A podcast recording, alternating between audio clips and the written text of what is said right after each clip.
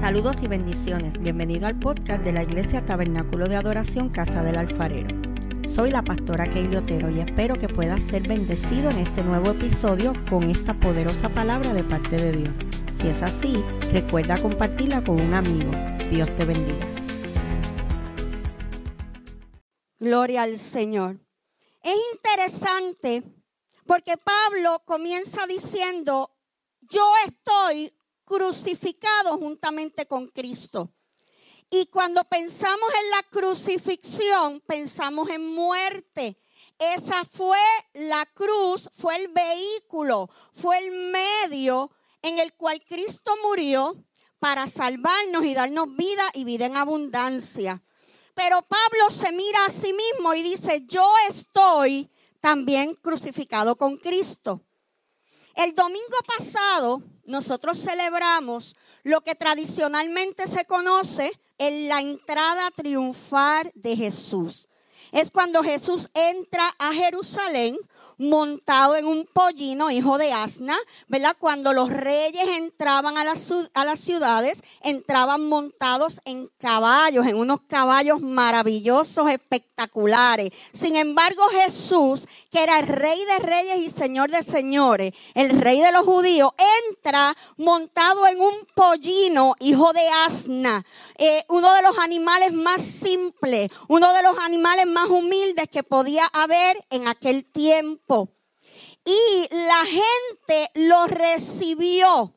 La gente recibía a los reyes cuando entraban, ¿verdad? Tiraban sus mantos, tiraban y a Jesús muchos tiraron sus mantos para recibirle y otros con palmas en las manos cogieron eh, eh, de las palmas que habían y arrancaron y comenzaron con las palmas a decir, Osana el que viene, Osana al rey.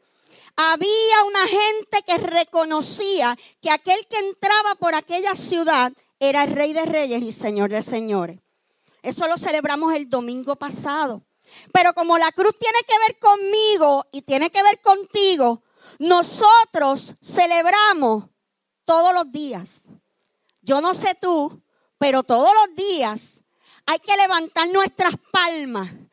Estas son nuestras palmas y adorar a Dios y decir gracias Señor, porque un día tú hiciste una entrada triunfal a mi corazón. Un día yo estaba perdida y tú entraste a mi vida y me transformaste. Hoy nosotros no solo celebramos la cruz, hoy nosotros celebramos que un día Cristo entró a nuestras vidas, entró a nuestra casa, entró a nuestro matrimonio. Un día nosotros le recibimos con los brazos abiertos. Él llegó a transformar nuestras vidas. Hace un par de domingos yo predicaba aquí sobre la transformación y el cambio.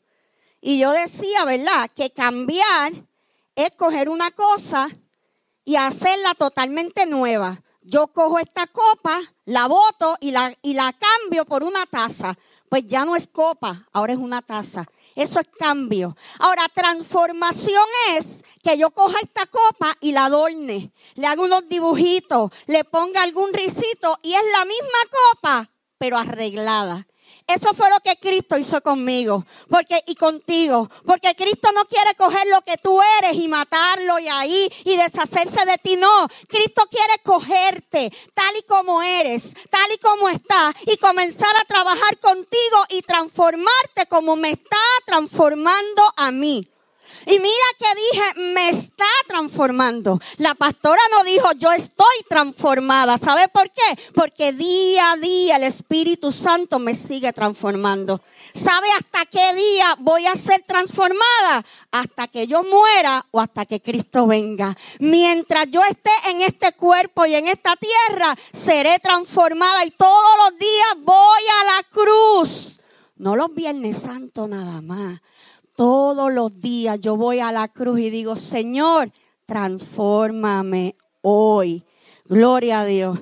Nosotros hoy celebramos su muerte. El domingo pasado celebramos que entraba y que entraba nuestro corazón, pero hoy celebramos su muerte, porque esa muerte nos dio vida, salvación, libertad, sanidad, perdón, restauración. Mire todo lo que nos regaló Cristo en la cruz.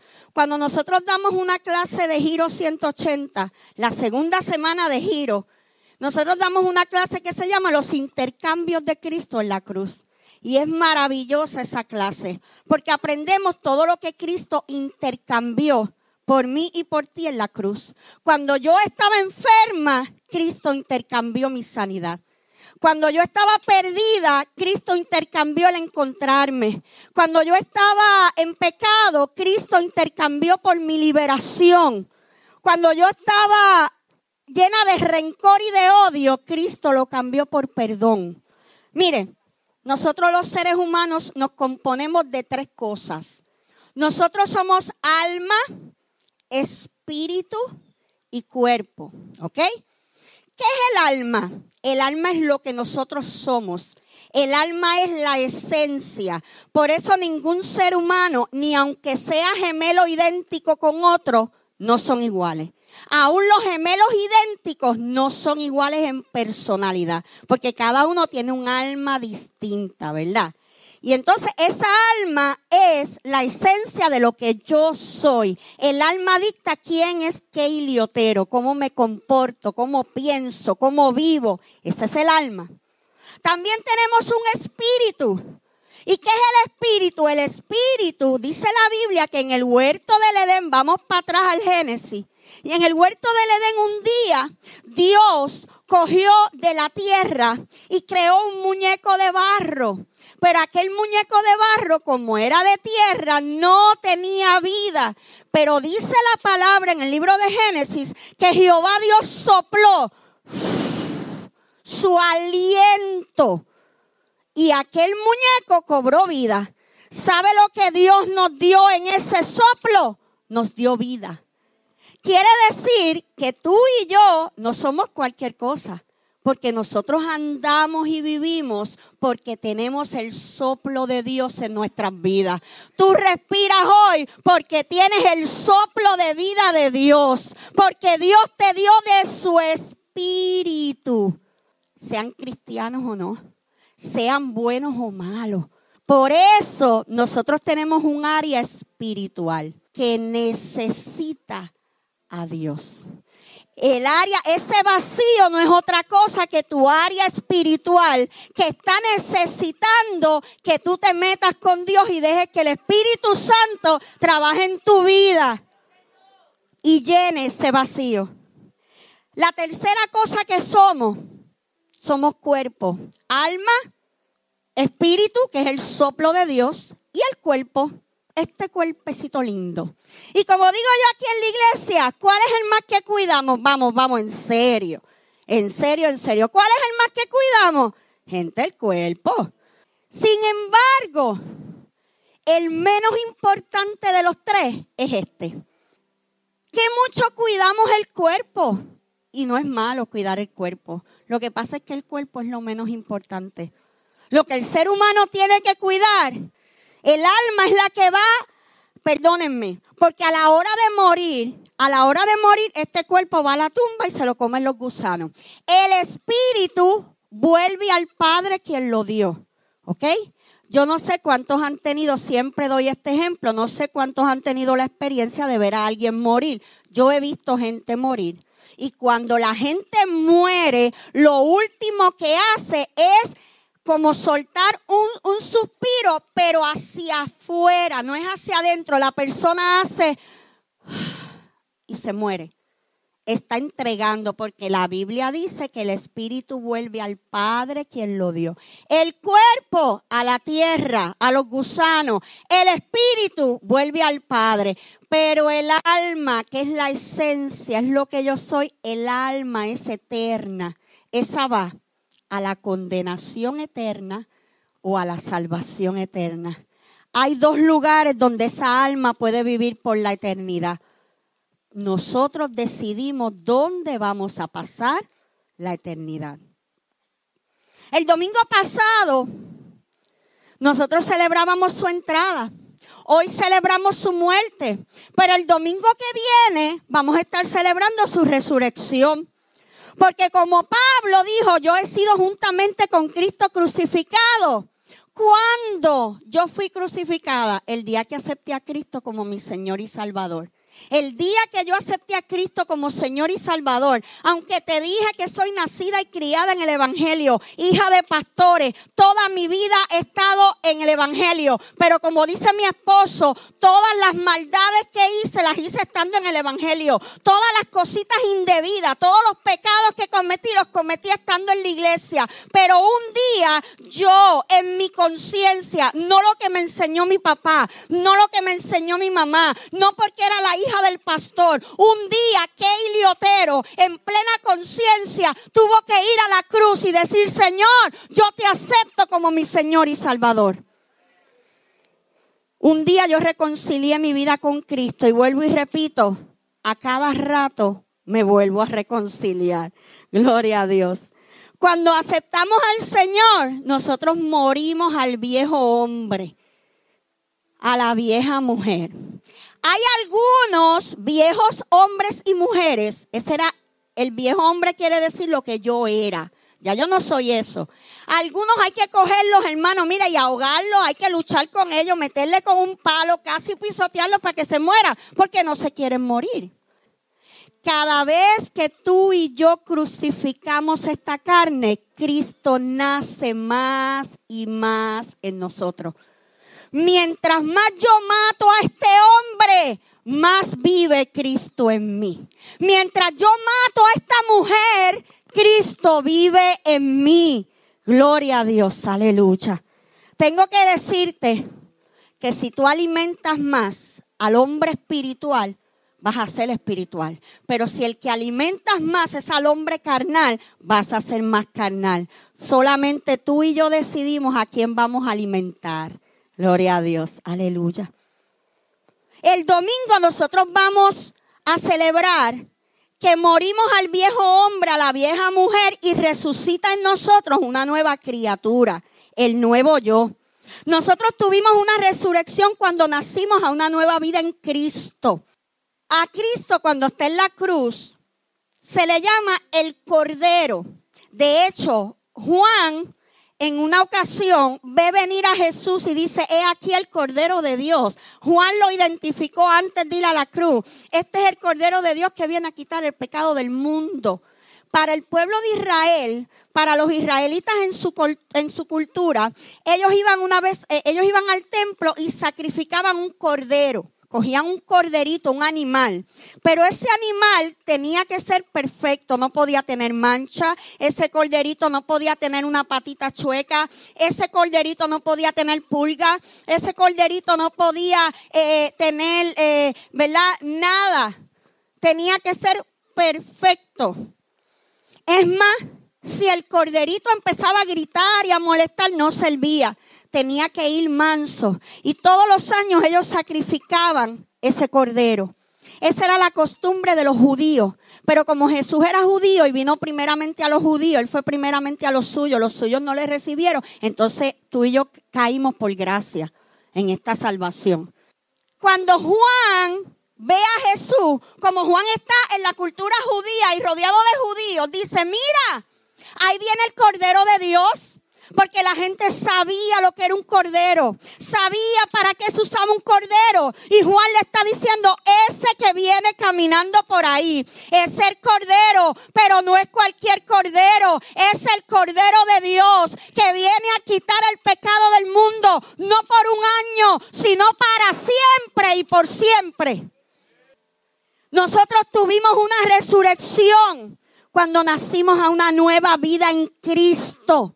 Juan 1.29 dice, el siguiente día vio Juan a Jesús que venía a él y dijo, he aquí el Cordero de Dios que quita el pecado del mundo.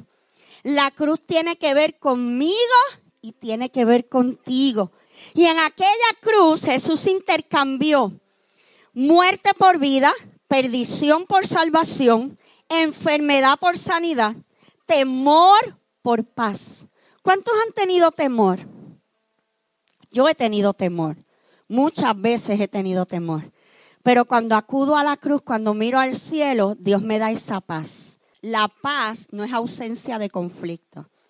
La paz es que aún en medio de los conflictos yo estoy tranquilo. La paz es que en medio de una cascada bien brutal y las aguas que caen con furia y con fuerza, usted mira de momento y en un árbol ve un nido y dentro del nido ve a un pajarito empollando su huevito. Y usted dice, pero ¿cómo? ¿Cómo ese pájaro empolla su huevito ahí en medio de toda esta agua turbulenta? Porque él en ese nido tiene paz. Eso es paz. Jesús nos dio paz, nos cambió el temor cambió maldición por bendición, tristeza por gozo. Oiga esto, ataduras por libertad. Hoy en día en muchas iglesias no se quiere hablar de libertad. Dios vino a hacernos libres, a darnos libertad. Dice la Biblia que Él vino a darnos libertad y a los presos a abrirle las cárceles. Vino a traer libertad a los cautivos. Muchas otras cosas Cristo nos regaló en la cruz. También en la cruz el Señor Jesús nos regaló siete expresiones. Y como Pablo, nosotros debemos decir que estamos crucificados juntamente con Cristo, que ya no vivimos nosotros, sino que Él, Cristo, vive en nosotros. ¿Cuántos pueden decir en esta mañana, ya no vivo yo, Cristo vive en mí? La Biblia establece que Jesús fue llevado como cordero al matadero y que éste enmudeció. Pues ya le dije que el corderito si chillaba y gritaba no servía. Así que Jesús sabía y se quedó, mire, calladito. Él no abrió su boca. Él no podía, eh, los corderitos no podían balar, así se le llama el sonido que hacen los corderitos porque no servían. Jesús fue, mire, calladito. Enmudeció durante todo el proceso de su castigo hasta llegar al monte Calvario y ser clavado en la cruz. Nosotros tenemos aquí una cruz. Ese paño rojo simboliza su sangre. Ahí está la corona con espina bañada de sangre. Y hay una inscripción ahí que dice INRI. Eso quiere decir en español, fue una burla que usó Poncio Pilato y la puso en la cruz.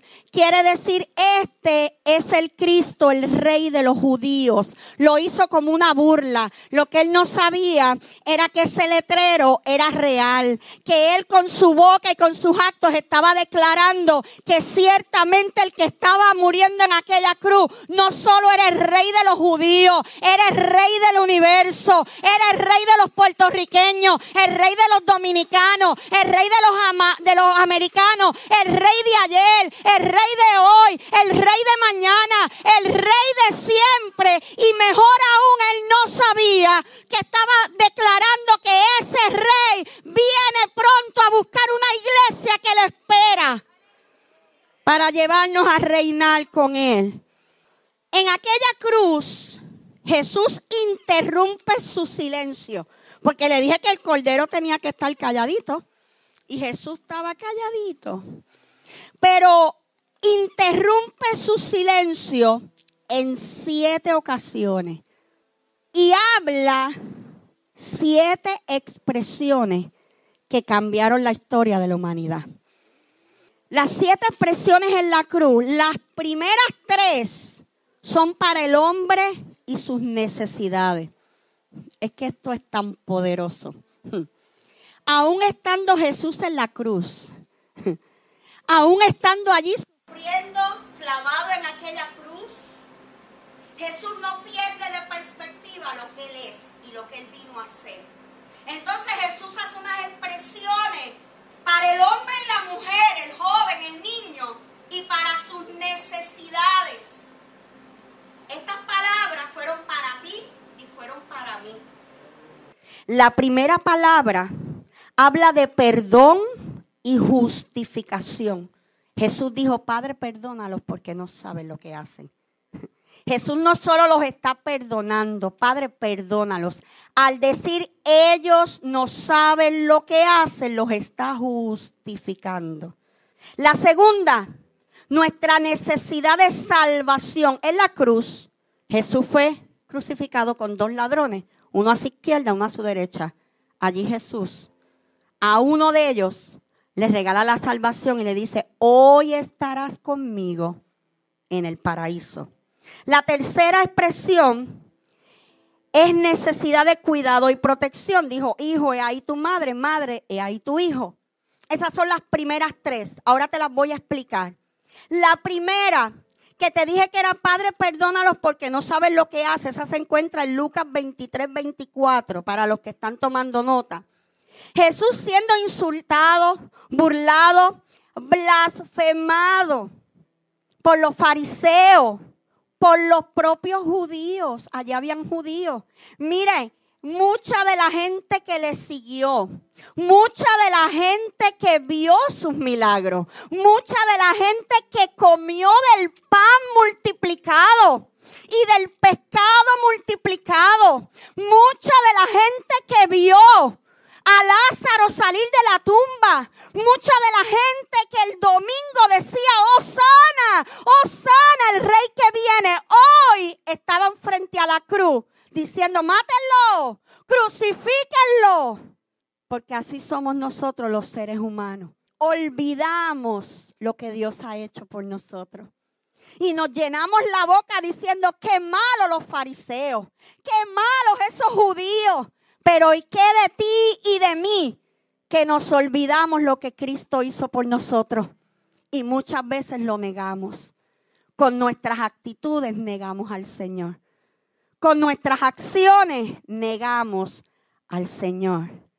Padre, perdónalos porque no saben lo que hacen. Nosotros decimos que el perdón no es para después. Yo no voy a esperar. Lisa vino y me ofendió ahorita, aquí, ahora, me ofendió. Y yo me fui para mi casa ofendida.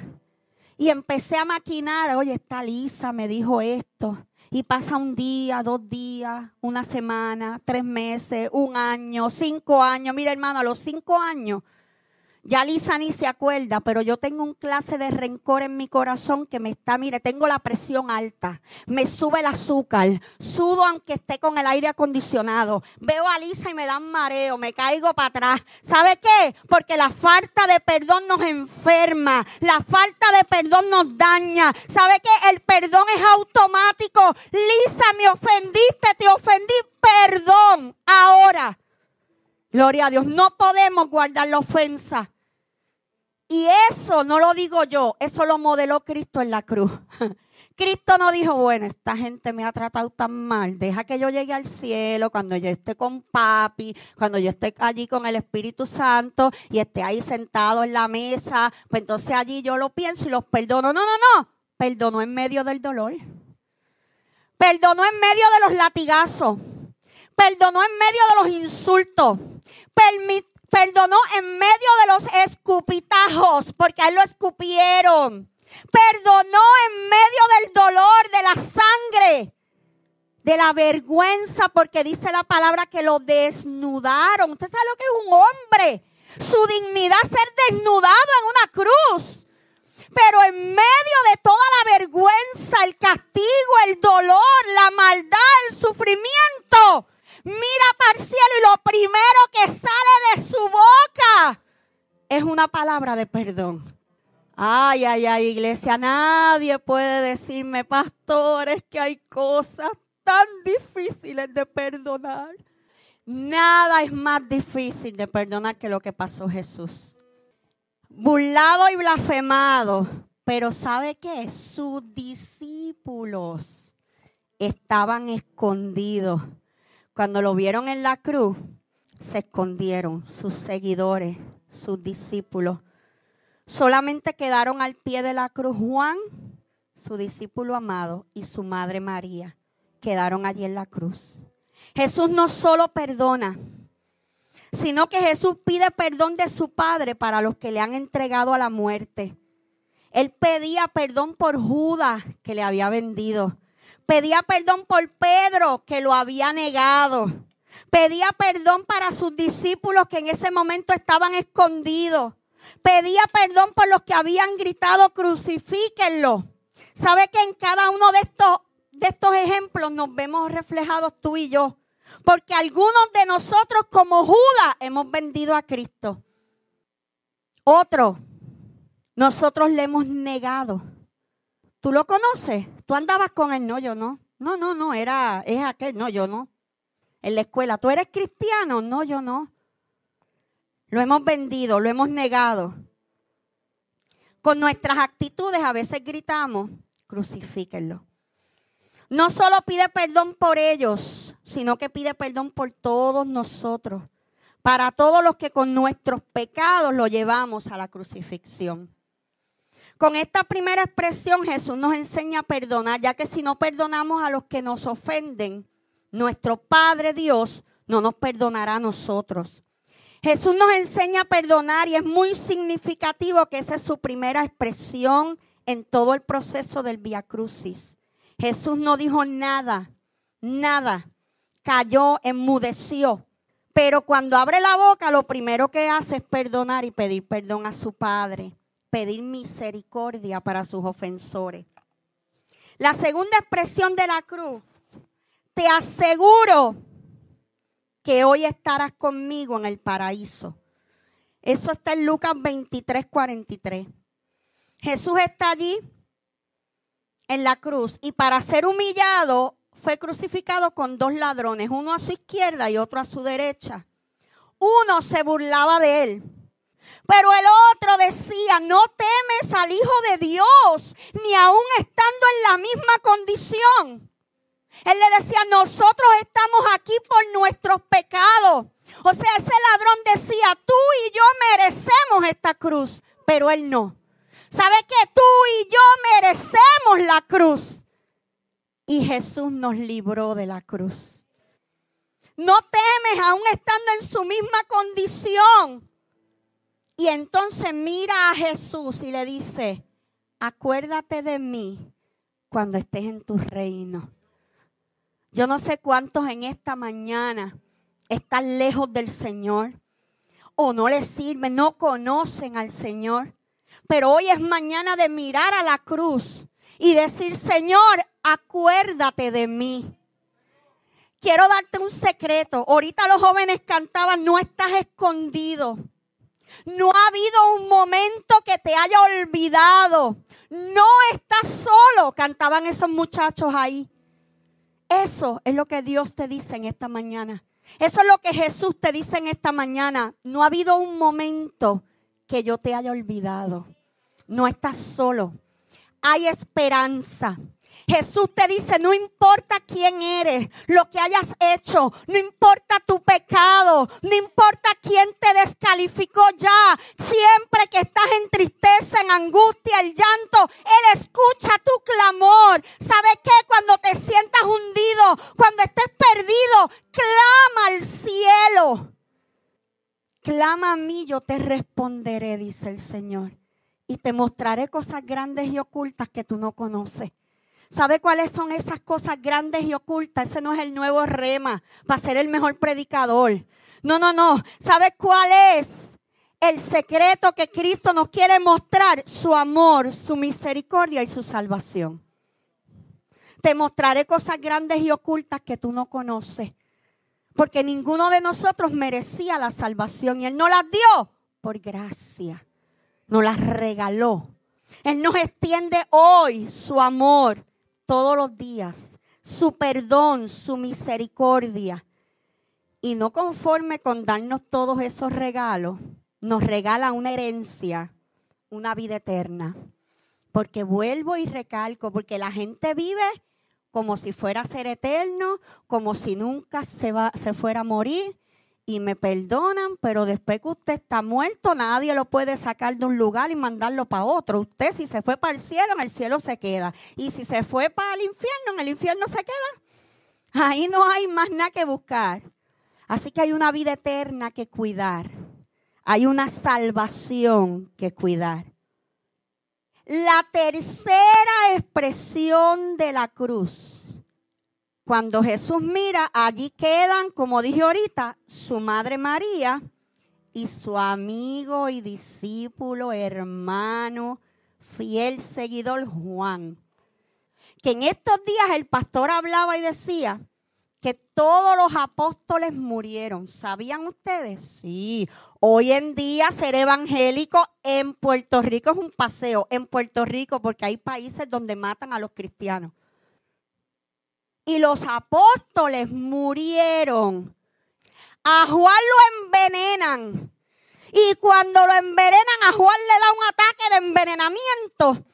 Y ellos lo hacen muerto y lo mandan para allá, para una isla llamada Patmos, pero lo que no sabían, cuando lo mandan para Patmos y lo tiran allí como muerto, el tipo estaba vivo. Yo creo que eso fue un detalle de Dios. Como ese era el discípulo amado, Dios le preservó la vida. De hecho, escribe el libro de Apocalipsis, el libro de revelación.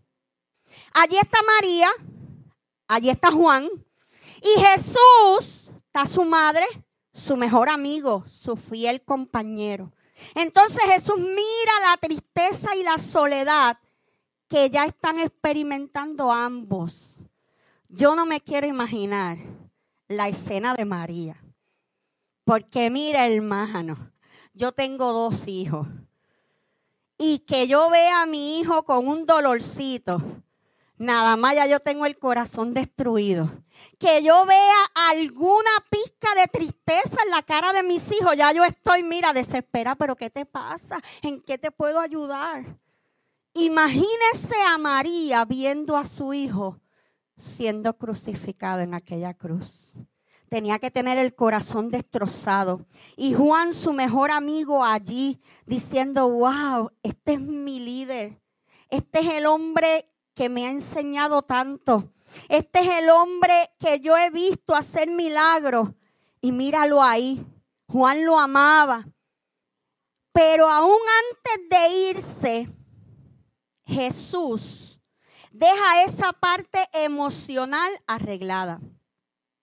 Porque nosotros vemos a, Cristo, a Jesús, con el poder de sanar enfermedades, de libertar los demonios, de hacer, ¿verdad? Pero a veces se nos olvida que dentro de las cosas que Jesús puede hacer por nosotros está también sanar nuestras emociones. Jesús sana nuestra área física, nuestra área espiritual, pero también trabaja en nuestra área emocional. Entonces ahí vemos a Jesús trabajar esa parte emocional de María y de Juan. Él quiere dejar esa parte arreglada. Entonces él viene y delega a Juan el cuidado y acompañamiento de su madre.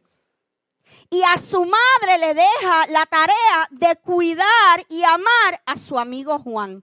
Por eso le dice, mujer, Ahí tu hijo, hijo, he ahí tu madre. Ahí vemos a Jesús llenando unas necesidades, como dije ahorita, que son necesidades humanas. Ahora vamos a ver las próximas dos expresiones. Las próximas dos expresiones son desde la humanidad de Jesús. Recordemos y vuelvo y recalco que era 100% hombre, 100% Dios. A pesar de ser Dios encarnado, Jesús sufrió la cruz. Y con su sufrimiento nos dio libertad a ti y a mí porque la cruz tiene que ver contigo y conmigo. Jesús, esa cruz para él no fue, ay, él era Dios, él no lo sintió, no, él lo sufrió. La cuarta expresión que Dios, que Jesús, perdón, dice, y quiero decirle que estas palabras no fueron una detrás de la otra. Él estuvo un rato en aquella cruz y entre palabra y palabra pasan lapsos de tiempo. La agonía de Jesús. A Jesús le, lo golpearon y lo dejaron casi muerto, pero no lo mataron. Así que la agonía que él vivió en aquella cruz. Dicen algunos, ¿verdad? Estudiosos y gente que sabe de esto, dice que a Jesús se le desgarraron las manos porque Hello, Jesús era un hombre fuerte, fornido. ¿Y usted sabe lo que es estar clavado en una cruz? ¿Usted cree que dos clavitos van a sostener esas manos? El peso de las manos empieza a caer y ese clavo comienza a rasgar las manos, igual que a rasgar los pies. Tener esas espinas.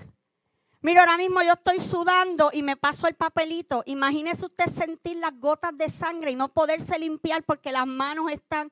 O sea, a veces queremos minimizar el sufrimiento de Dios, de Jesús en la cruz. Ay, él era Dios, ah, él no lo sintió, no. Ya mismo vamos a ver lo que le pasó a Jesús.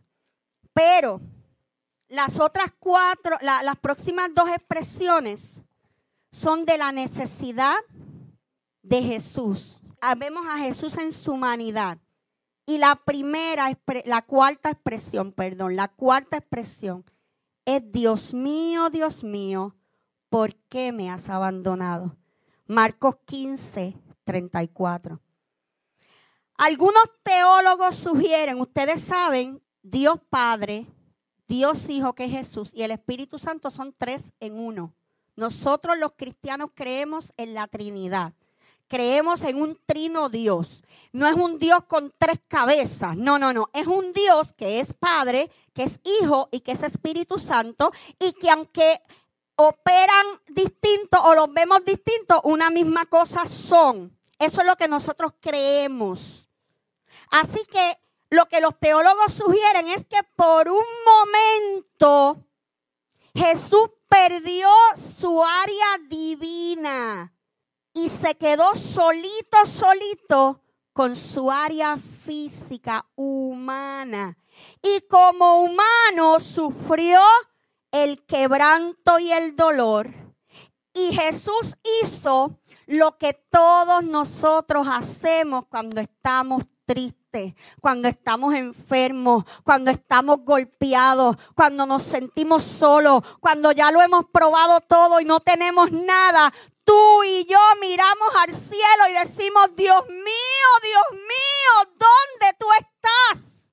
Dios mío, no te siento. ¿Por qué te has ido? Usted sabe cuántas veces yo le he dicho al Señor, Señor, ¿por qué me has dejado sola?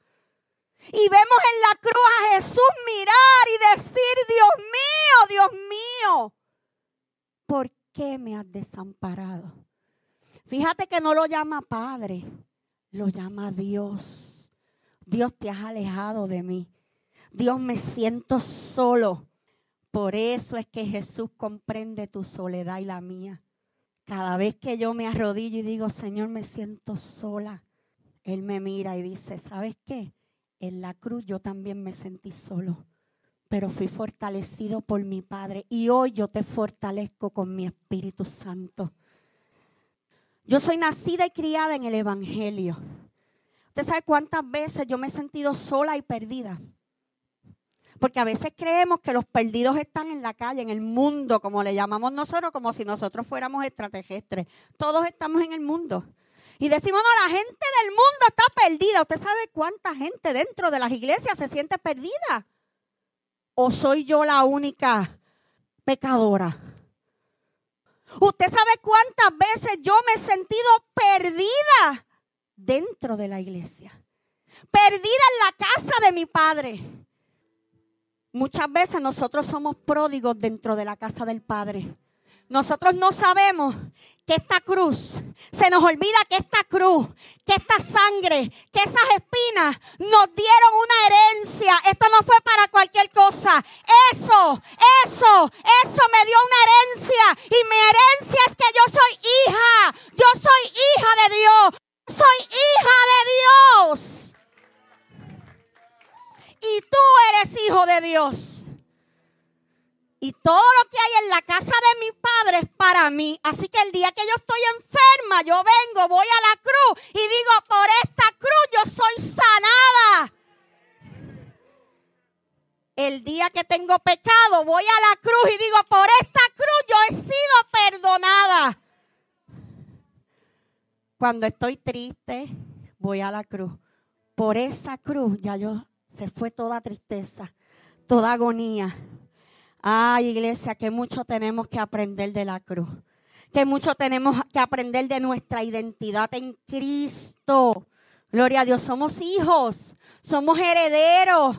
Ya el Padre, ya el Padre nos puso vestido nuevo, ya nos puso corona, ya nos puso un anillo, ya nos marcó y dijo, mío y mía eres tú.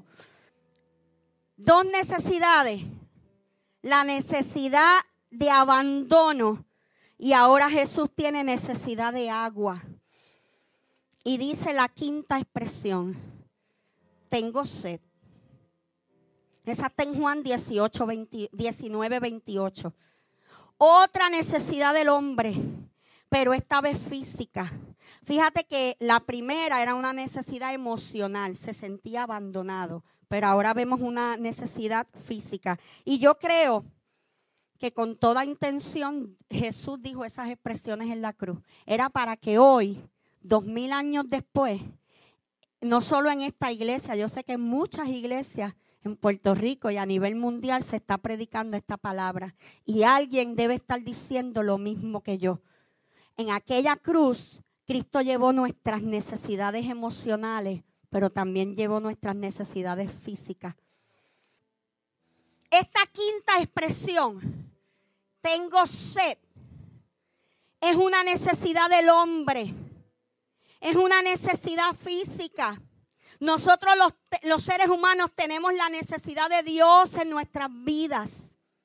Por eso cuando estamos lejos de Dios nos sentimos vacíos, como que nos falta algo y ese vacío solo lo llena Dios y su Espíritu Santo. ¿Cuántos han escuchado la frase que dice la Biblia? El que tenga sed, venga a mí. Que dice la Biblia también que tenemos hambre y sed de justicia. Pues aquí está el Señor para llenar nuestras necesidades. Yo te estoy hablando en esta mañana para los jóvenes que nos visitan, para la iglesia en general que Dios es un Dios de detalles. Yo he visto milagros en mi casa. Yo he visto milagros de sanidad. Yo tengo milagros de sanidad. Brevemente, yo nací con una condición que se llama labio leporino, nací con el labio abierto y en mi caso yo nací con el paladar completamente abierto. No es que tenía un poquito el paladar abierto. Y los médicos le dijeron a mi papá, esa niña va a necesitar muchas operaciones y ella nunca va a hablar con claridad. Ciertamente todas las personas que yo conozco con labio leporino y paladar hendido no hablan bien, no se entiende, hablan fañoso. Sin embargo, usted me está entendiendo lo más bien. Tengo más como siete operaciones, tengo muchos tratamientos dentales. Esto trajo a mi vida mucho, yo lo que son los catarros, eh, me tengo que cuidar porque rápido se me complica una pulmonía, una bronquitis, un asma. Pero sabe que Dios me llamó. Yo soy un milagro. Esta voz que usted escucha hoy es la voz que Dios me regaló contra todo pronóstico de la ciencia. Cuando la ciencia decía ella no va a hablar con claridad, Cristo dijo, no, no, no, ella no solo va a hablar con claridad, ella va a hablar mi palabra. Gloria a Dios. Porque Dios es un Dios de milagros. Si tú has perdido la fe, si ya no crees en los milagros, hoy es mañana de volver a creer que hay un milagro para ti, que hay un milagro para tu casa, porque la cruz nos regala milagros todos los días. Aleluya. Gloria a Dios. Jesús llena todas nuestras necesidades emocionales, espirituales y físicas. Él quiere ser tu compañía, tu amigo, pero sobre todo tu Dios. A veces queremos que Dios sea nuestro pana, ¿verdad? Ay, Dios mío, Diosito. Hay gente que Diosito, ayúdame en esta, ayúdame en esta. Pero Dios quiere ser más que tu pana. Quiere ser tu Padre. Quiere ser tu Dios. Aleluya. Él quiere saciar esa sed espiritual. Muchas veces el ser humano busca llenar ese vacío con amigos, fiestas, bebidas, drogas, sexo, pero nada de eso les llena. Hoy en día vemos una sociedad descontrolada. El sexo, la bebida, la fiesta, la gente anda, mire, a lo loco, porque la gente está buscando llenar un vacío. Pero mientras más fiesta, más vacíos se sienten. Mientras más se endrogan, al otro día más vacíos se sienten. Mientras más toman, al otro día más vacío. Mientras más sexo, al otro día se sienten vacíos. Porque no han entendido que el vacío que tú tienes es espiritual y solamente lo va a llenar la presencia de Cristo. Déjame decirte que si te sientes vacío, es que tienes vacío de Cristo en tu vida tienes vacío de Cristo en tu vida. Necesitas a Jesús en tu vida para que llene todos los vacíos. Mire, hay placeres que son momentáneos, pero luego nos sentimos vacíos nuevamente. Lo que pasa es que ese vacío solo lo llena el amor de Jesús, el cuidado de Dios Padre y la presencia de su Espíritu Santo. El Espíritu Santo es algo más que lenguas. Es algo más que danzar, es algo más que brincar. El Espíritu Santo, por si tú no lo sabías, hoy te enteraste, es una persona. El Espíritu Santo no es la tercera persona de la Trinidad, no, ellos no tienen, ellos no tienen rango, no es uno, dos y tres, ellos uno solo son. Pero el Espíritu Santo es una persona. ¿Y qué hacen las personas? Las personas hablan. Las personas escuchan, las personas aman, las personas abrazan, las personas sienten, las personas se enojan, se entristecen, las personas se alegran, las personas tocan, las personas acompañan. Así que si el Espíritu Santo de Dios es una persona, no es solamente para hablar lengua, es que Él es el que te acompaña, el que te ama, el que te abraza, el que te habla, el que te escucha, el que te ve. Pero el Espíritu Santo, y qué bueno que los jóvenes sepan esto. Joven, yo quiero que tú sepas que cuando tú estés, como cantaban los muchachos ahorita, cuando, yo estoy, cuando tú estés en los momentos más oscuros, más difíciles, que no está mami o papi, no está la maestra, no está mi pana, no está mi amigo, en esa edad, ellos buscan mucho el consejo de los amigos, no de los papás. Se buscan unos a otros, se llaman, se, se, se cuentan sus cositas. Pero el día que tu amigo no esté para escucharte, tu amiguita, acuérdate que el Espíritu Santo de Dios está. No hay que ser perfecto. Solamente hay que hablarle y Él los va a escuchar. Gloria a Dios. Las últimas dos expresiones son de cumplimiento. Ya estamos terminando. Ya Jesús había acabado todo. De hecho, tengo que mencionar que el sacrificio de Cristo no fue un accidente. Él sabía a lo que había venido. Y aunque en un momento dijo, Padre, pasa de mí esta copa. Mire, antes de Jesús comenzar su ministerio, Jesús se fue y oró, se fue al desierto y estuvo 40 días en ayuno y en oración y luego empezó a hacer milagros. como dice el pastor, cuando Jesús llegaba donde los enfermos, no se ponía a orar, Padre, ahora no. Ya él había orado. Él ponía la mano, declaraba la palabra y el, y el milagro era hecho. Así empieza Jesús su ministerio. Pero curiosamente lo empieza orando y lo termina orando. Porque lo último que Jesús hace es irse al Getsemaní a orar. Entonces le dice, Padre, yo sé que algo va a pasar. Y esto es fuerte si quieres pasa de mí esta copa, pero que no se haga mi voluntad sino la tuya. Y ahí lo apresan y comienza todo el, el calvario.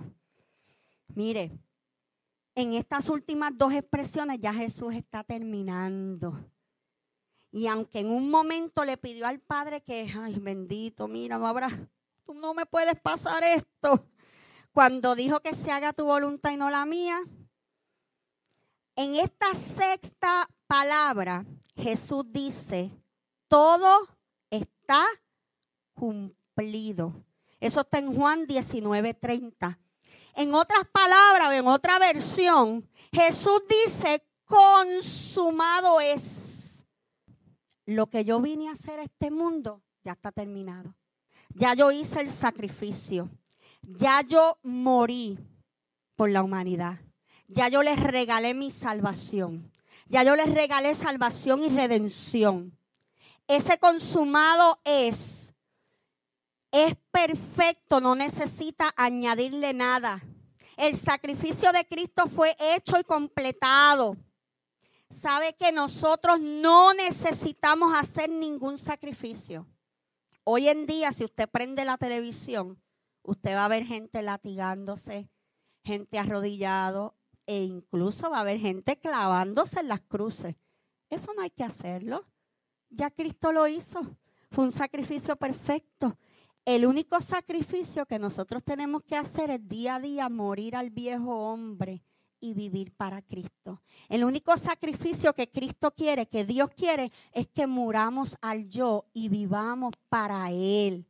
Él no nos pide que sea perfecto, que seamos perfectos. Él nos pide que le amemos y le sirvamos. Gloria a Dios. Que le aceptemos como nuestro Señor y Salvador y Él va a consumar su obra en ti.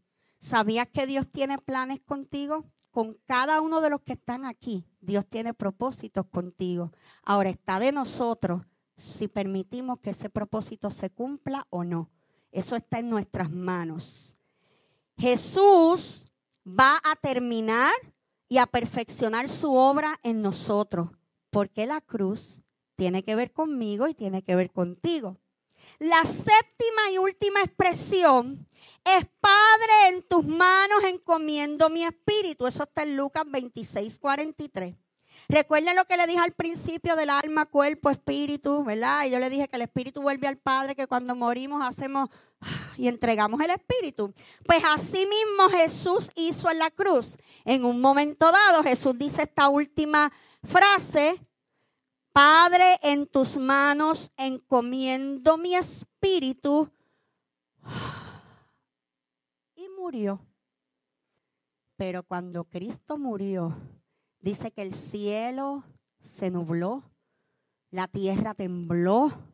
Mire, hermano, dice que los cimientos del templo se estremecieron. Hubo, hubo una gran conmoción en aquel lugar porque Cristo acababa de entregar su espíritu. Hoy nosotros no estamos tristes. ¿Cuántos están tristes? ¿Cuántos vinieron a llorar? Nosotros el Viernes Santo no lloramos. Nosotros no lloramos porque nosotros hoy celebramos que nuestro Dios vive. Celebramos, aunque es el domingo, pero yo y tú celebramos todos los días que Cristo resucitó. Hoy nosotros conmemoramos la muerte de Cristo. Hoy celebramos su entrada a nuestros corazones. Hoy celebramos su muerte y que con esa muerte nosotros también fuimos crucificados, morimos al viejo hombre. Hoy somos nuevas criaturas en Cristo. Y también hoy celebramos su resurrección. Porque para nosotros esto no es un evento eh, cultural ni de un fin de semana. No, no. Para nosotros todos los días es Semana Santa. Pero hoy también nosotros como iglesia recordamos que luego que Cristo resucita, se levanta de los muertos. Que dice la Biblia, ¿dónde está muerte tu aguijón y dónde, oh sepulcro, tu victoria? Que no pudiste retener al Cristo de la gloria. Que al tercer día comenzó, dice que la tierra tembló. Mire, si usted no lo sabía, busque los libros de historia. Ese día el poder fue tan grande que Jesús no fue el único que se levantó de los muertos. Hubo tumbas que se abrieron y hubo otra gente que resucitó. Porque la cruz nos regala el poder de la resurrección. Y nosotros no vemos esos milagros en este país, pero en otros países como África, en Haití la gente resucita después de muerto por una oración. Hoy nosotros celebramos su entrada, su muerte y su resurrección. Pero también celebramos que un día, cuando Cristo resucita y asciende al cielo, dice, yo me voy, pero yo no voy a pasear. Yo voy a preparar un lugar. Oye, yo voy a preparar una morada, una casa Voy pues a preparar una casa para que donde yo estoy, ustedes también estén. Y hay algo que la iglesia predica. Hay algo que no nos avergüenza. Esa es nuestra fe. Que un día, en un momento, en un abrir y cerrar de ojos, sonará.